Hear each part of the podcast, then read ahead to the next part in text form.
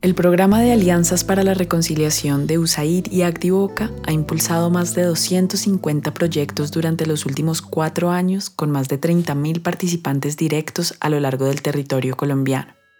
Como parte de un ejercicio de sistematización, Activoca y la PSUCA, la productora de contenido de la Fundación Tiempo de Juego, viajaron a Caquetá para sistematizar el proceso de la Corporación Ambiental para el Fomento del Turismo Comunitario, Corcaraño en donde sus montañas verdes y húmedas fueron el escenario para cocinar dos recetas típicas de la región que se convirtieron en dos podcasts que son un viaje por la memoria y la gastronomía de esta región. Acompáñanos a vivir esta experiencia narrada a través de la voz, los ojos y el paladar del historiador, profesor y columnista del espectador Julián López de Mesa, experto en cultura gastronómica de Europa, América y en especial de Colombia. El jueves, tras aquel viudo de Cachama, nos fuimos a acostar temprano, exhaustos pero animados por todo lo que habíamos visto en tan poco tiempo y ansiosos de que la jornada del día siguiente fuese igual de impactante. Las previsiones se cumplieron con creces. Desde temprano, las encargadas de preparar la segunda receta con la que se identifican las personas del caraño, el famoso caldo de cucha, empezaron a llegar a nuestra maravillosa cocina campesina al aire libre con los ingredientes de la receta. Cebolla de diferentes variedades, ajos, yuca, cebollín, papa, plátano, el cilantro cimarrón que nunca puede faltar y, finalmente, las cuchas. Mi nombre es Irialet Murcia Ocasiones. Yo vivo acá en el corregimiento del Caraño. Mm, el plato que eh, vamos a compartir es un plato muy tradicional porque en el Caraño hay mucha agua. Pues es un plato que se llama el caldo de cucho.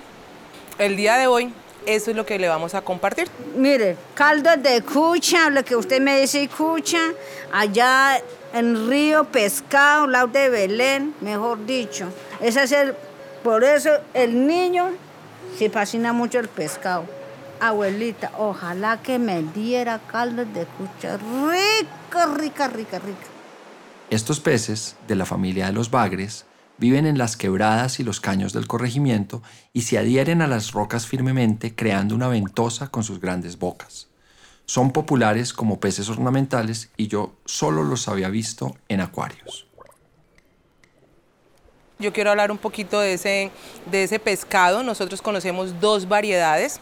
La cucha es este, este pescado que vemos acá. Realmente es un pescado rico donde lo que se consume es como su carne, el que está debajo de esta, de esta caparazón. Entonces es poco lo que se come, pero es muy rico, o sea, es poquito pero, pero delicioso. Entonces esta es una variedad y la otra cucha es esta otra de acá, el cambio ese es como en la, en la, en la, en la jetica, la boca, que la una es dura y la otra es con la jeta blandita. Entonces es como los cambios. Esta es la que más gusta porque se aprovecha toda la cabeza. Acá eh, hay una sustancia y hay grasita dentro de la cabeza, pero como esto es todo duro, entonces pues no es rico como para chupar. Mientras que esta consumimos la carne blanca que hay dentro, pero también usted se come toda la cabecita, entonces chupa.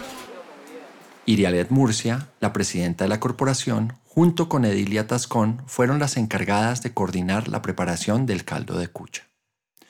Mientras Irialet cortaba y arreglaba las cuchas con precisión, nos contaba entre risas y chascarrillos que este sencillo plato tenía una reputación de dar mucha energía a quien lo comiese y de ser también un potente afrodisíaco. Irialed es una mujer resoluta y enérgica, con una voz profunda y una sonrisa siempre tatuada en el rostro. Con Nidia, la Guajira, fueron unas de las primeras mujeres en comenzar a organizar la comunidad y, por supuesto, a Corcaraño. Edilia, nuestra segunda cocinera para ese día, pertenece a la comunidad en Vera y también es una de las fundadoras de Corcaraño. Alcaraño llegó hace unos años y a pesar de su recelo inicial frente a los blancos, poco a poco se fue integrando al quehacer de la corporación.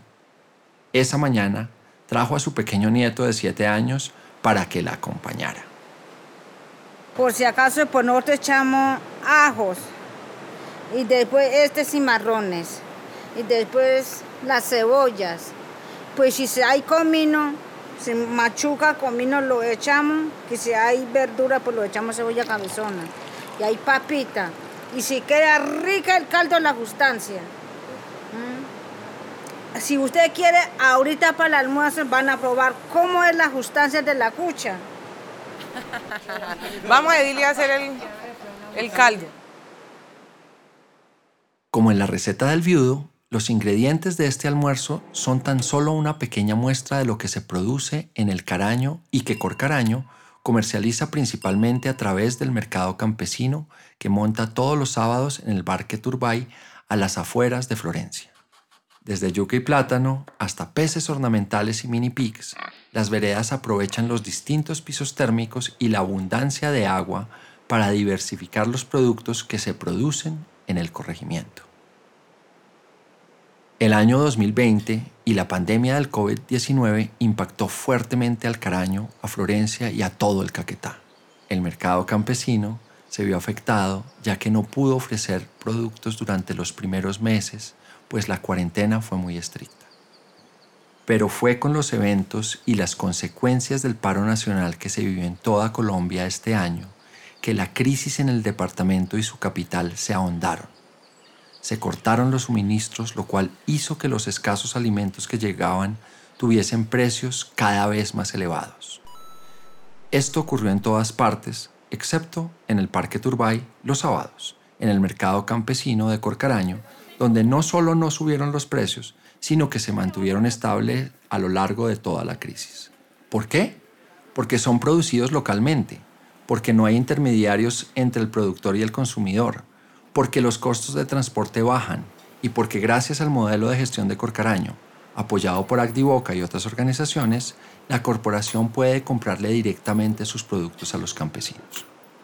Tenemos un mercado, eh, yo creo que es el como más dinámico dentro de Florencia, pero se instalan tres carpas, tres o cuatro carpas y solo hay una persona por carpa.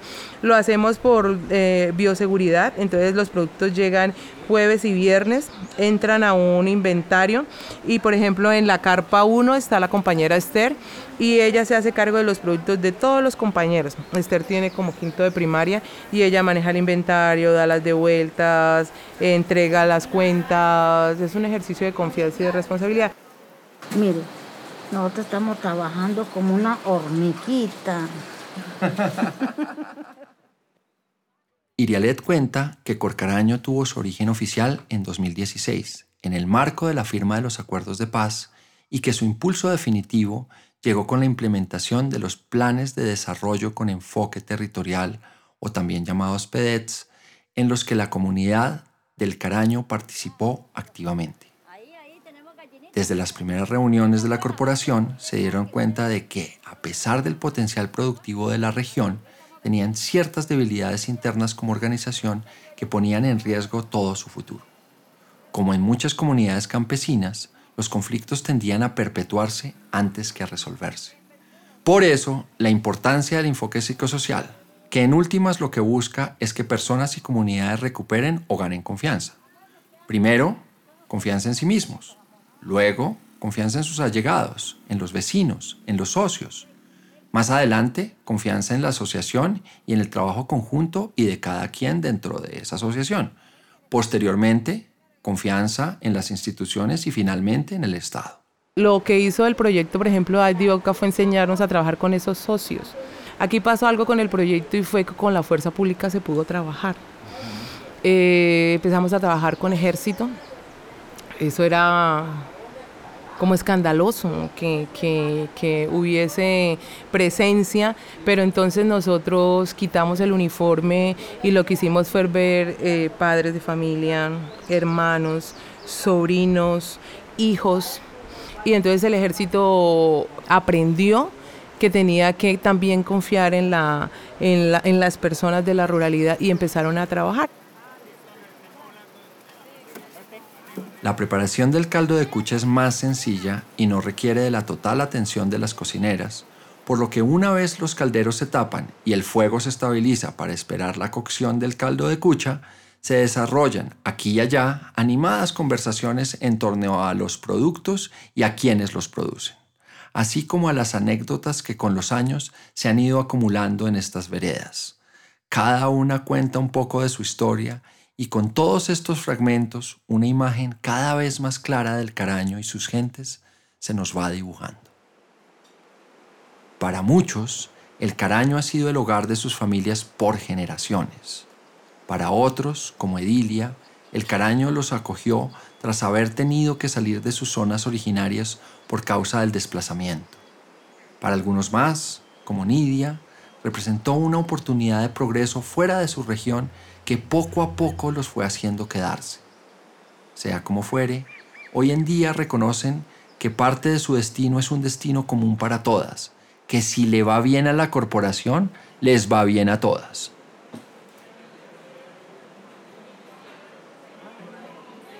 De pronto el almuerzo estuvo listo. Uno a uno se sirvieron los platos y los comensales nos fuimos sentando a la mesa. El caldo de cucha eh, lo vamos a presentar en este plato, que es eh, un plato en, barro. Eh, queremos que sea muy artesanal. vamos a echar unas dos o tres cucharadas de, del consomé, del caldo que acabamos de preparar y las cuchas las ponemos encima para darle una muy buena presentación.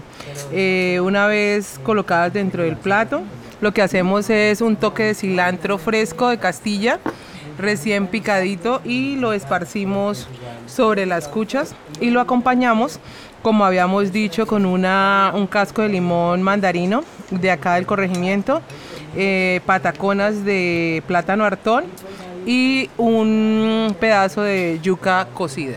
Y ahora sí, todos a comer caldo de cucha después de esta espera. Entonces se hace dos reinados, municipal. El viaje al Caraño no podía finalizar sin conocer de primera mano el famoso mercado campesino. Por eso, el último día me uní a las actividades de las que tanto había oído hablar los días anteriores. Muy temprano en la mañana llega el camión del ejército al Parque Turbay a las afueras de Florencia. En un santiamén, los soldados organizados diligentemente por las mujeres de Corcaraño montan las carpas y ayudan a organizar los productos del mercado campesino. Antes incluso de estar totalmente instaladas las carpas, una larga fila de automóviles empieza a formarse para comprar. Todos los sábados llegan allí muchos de los más de 100 productos que se originan en el corregimiento del Caraño. Sin dejar siquiera que el camión esté completamente descargado, los compradores de Florencia ya empiezan a comprar. Un sol canicular e inmisericordioso despide a mediodía al mercado campesino de Corcaraño en el Parque Turbay. Casi todo se vendió y las carpas se desmontan y cargan en el camión tan rápido como habían sido montadas unas horas antes. Las heliconias de Doña Nidia se fueron todas, al igual que las increíbles carnes ahumadas con madera de Congo de Doña Esther.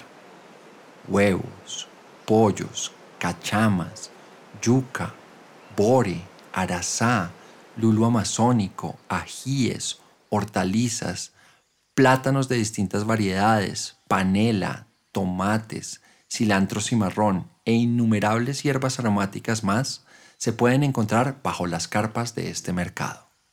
Mujeres campesinas, orgullosas de serlo, de la calidad de sus productos y de las bondades de sus tierras, han podido liderar una revolución social armoniosa de la cual este próspero mercado es tan solo la punta del iceberg. Hay que creer en uno, hay que creer en lo que estamos haciendo a través de la corporación. Eh, o sea, esa asociación es suya, esa asociación es su proyecto de vida. Eh, aprender que usted solito no lo puede hacer, que es en colectivo, que es esa, esos espacios de volvernos socios y empujar entre todos, trabajar en equipo. Esa es la, la receta, es eso. Crea, empuje y trabaja en equipo. Ese es el secreto, el secreto es el amor. Nos han enseñado a amar, a amarnos a nosotros y a amar lo que hacemos.